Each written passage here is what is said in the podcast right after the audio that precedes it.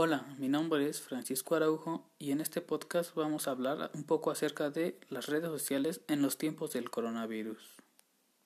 Para empezar, vamos a hablar acerca de las fake news.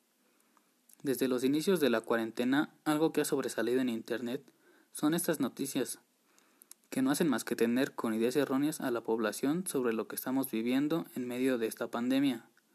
Si de por sí que la gente ya se encuentra desinformada es malo, porque no se previenen de los contagios, la información falsa ha provocado que la gente entre en pánico o realice actividades que solo provoquen que dure más esta cuarentena. Entre los casos que podemos recordar que se han citado gracias a las fake news son las compras de pánico que se realizaron a nivel mundial al comienzo del brote del virus y que se seguían juntando grandes cantidades de personas para eventos tanto políticos, deportivos y musicales.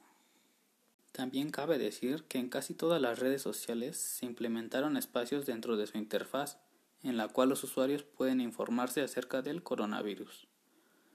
Bastaba solo con ingresar en ellas para que al inicio nos apareciera si queríamos consultar información que la misma plataforma nos ofrecía.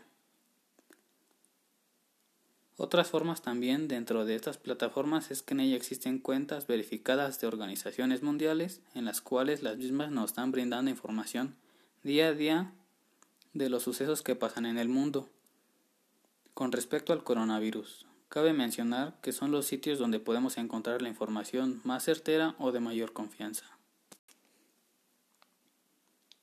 Ya que la mayoría de la gente está en Internet en esta cuarentena, el gobierno ha optado por usar las redes sociales para informar las acciones que realizan para salvaguardar sus países del virus, como para informar sus actos comunes. Tal es el caso de nuestro presidente, por ejemplo, que da la conferencia mañanera y la podemos encontrar en directo tanto en los perfiles de las instituciones de gobierno como en su propio perfil. En estos tiempos de pandemia han surgido estrategias comerciales dentro de las redes sociales. La mayoría de los negocios han tenido que cerrar por esta contingencia. Sin embargo, hemos visto cómo algunos se han mudado al servicio online. De esta manera es como actualmente venden sus productos o servicios sin tener que salir. La mayoría de los servicios de entrega a domicilio han ampliado sus mercados con esta contingencia.